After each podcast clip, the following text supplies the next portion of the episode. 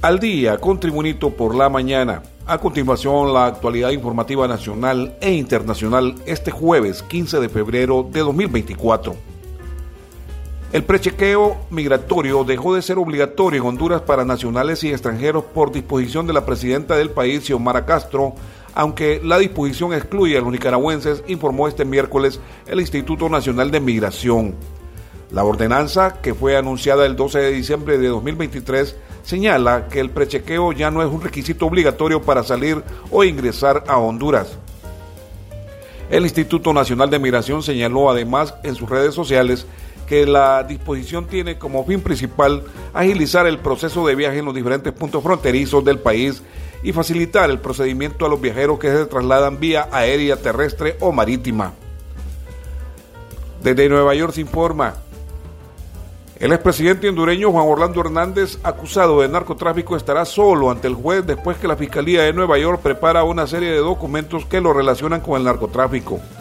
La Fiscalía de Nueva York detalló una serie de documentos de prueba que serán utilizados contra Juan Orlando Hernández.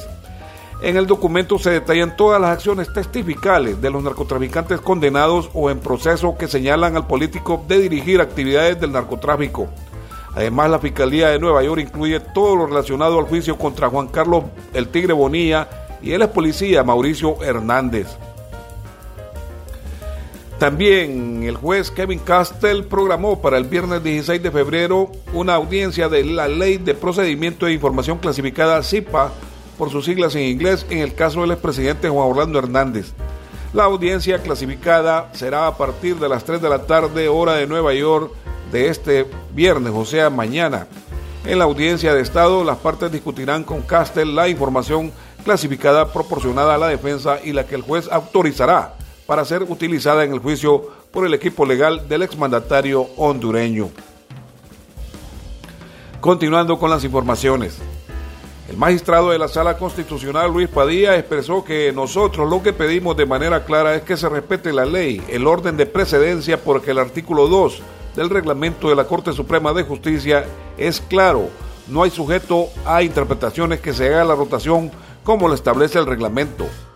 El magistrado Luis Padilla siguió que están a la expectativa y le hemos pedido una reunión a la presidenta de la Corte, Rebeca Raquel Obando, porque lo que se quiere es que se cumpla la ley. Ya el Poder Judicial tiene grandes problemas y traer división a los magistrados con la no rotación en las salas agrava la situación, la relación entre los magistrados. Más informaciones.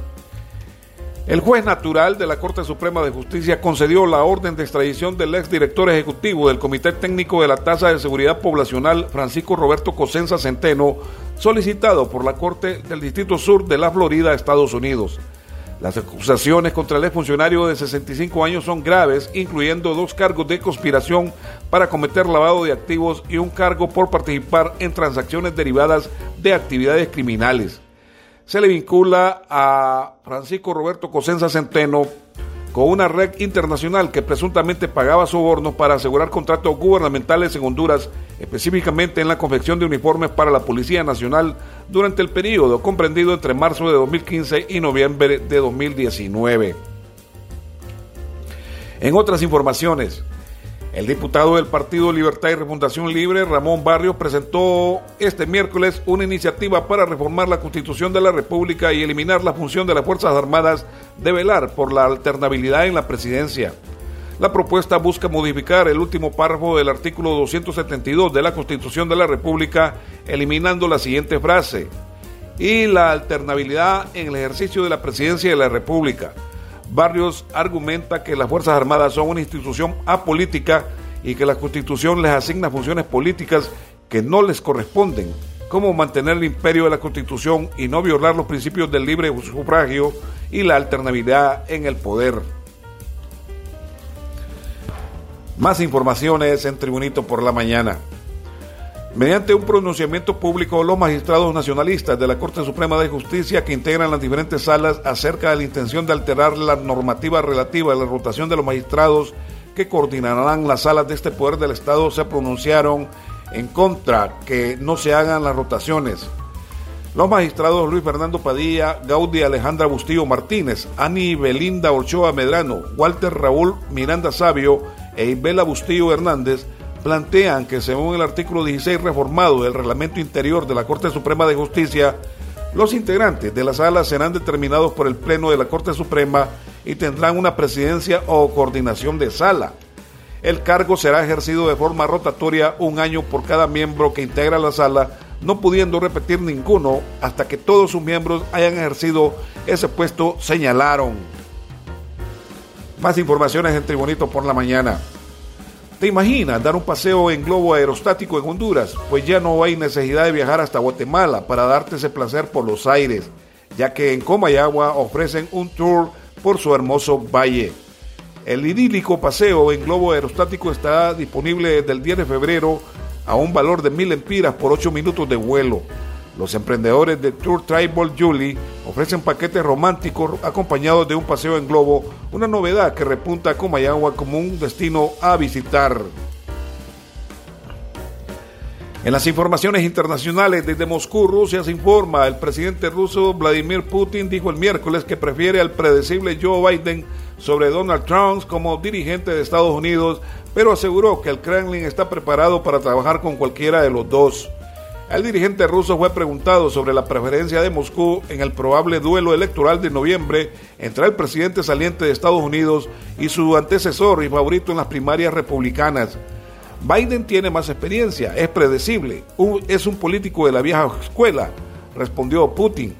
El jefe del Kremlin, sin embargo, expresó su oposición a la política exterior de la Casa Blanca con Biden, que ha liderado la respuesta occidental a la operación militar de Moscú sobre Ucrania. Lo que tenemos que examinar es la posición política y de la actual administración es extremadamente dañina y equivocada, aseguró Putin. También en informaciones internacionales se informa desde París, Francia. El expresidente francés Nicolas Sarkozy fue condenado hoy a seis meses de prisión firme y otros tantos exentos de cumplimiento en el juicio en apelación por la financiación ilegal de su campaña presidencial del 2012. Se trata de una pena algo inferior a la impuesta en primera instancia en septiembre del 2021, que fue de un año de cárcel firmes, y algo superior a lo que había solicitado la Fiscalía, que era de un año exento de cumplimiento. El inquilino del Eliseo entre 2007 y 2012, de 69 años, que en todo momento ha aclamado su inocencia, tiene la opción de recurrir la pena al Supremo, lo que en principio le salvaría por ahora de entrar en la cárcel. Informaciones deportivas. Sin necesidad de su escolta All-Star Jalen Brown, los Bolton Celtic, de Boston le asestaron una paliza 136 a 86 a los Brooklyn Nets en la jornada del miércoles de la NBA, la penúltima antes del parón por el Juego de las Estrellas. Los Celtics de Boston siguen firmes al frente de la conferencia este con un balance de 43 victorias y 12 derrotas. Su más inmediato perseguidor son los Cleveland Cavaliers, 36-17, que el miércoles retomaron su excepcional racha ganadora al vencer a los Chicago Bulls. En Boston, el base Derrick White comandó esta vez la ofensiva verde con 27 puntos, mientras el alero estrella Jason Tatum firmó 20 tantos, 7 rebotes y 9 asistencias. Las informaciones deportivas también. La selección nacional de Honduras inició el año con pie izquierdo y eso le ha pasado factura. El hecho de haber caído en el partido amistoso del pasado mes de enero ante Islandia ha provocado que en el nuevo ranking de la FIFA la bicolor aparezca en la posición número 78, bajando dos escalones en relación al puesto 76 que ostentaba a inicios del 2024. La selección de Honduras pasó del lugar 76 al 78, siendo desplazada a selecciones africanas que lo puede afectar a lo largo plazo, pensando más allá del repechaje rumbo a, Copa América. Sin embargo, mantuvo su séptima posición en la CONCACAF, tomando en consideración que las ocho mejores selecciones del área tuvieron una recaída en el ranking perteneciente al mes de enero. Y en las informaciones deportivas, el delantero del equipo Motagua, Rubilio Castillo, ha recibido buenas noticias por parte de la Comisión de Apelaciones de la Federación Nacional Autónoma de Fútbol, FENAFUC. El ente conciliador y ha declarado al lugar la petición del equipo Motagua, acción que habilita al artillero Rubilio Castillo para la sexta fecha, donde los azules jugarán ante Lobos de la Universidad Pedagógica Nacional Francisco Morazán en la ciudad sureña de Choluteca el domingo 18 próximo de febrero a partir de las 4 de la tarde. Y este ha sido el reporte de informaciones de Tribunito por la mañana de hoy, jueves 15 de febrero de 2024. Tribunito por la mañana os da las gracias y les invita a estar atentos a su próximo boletín informativo.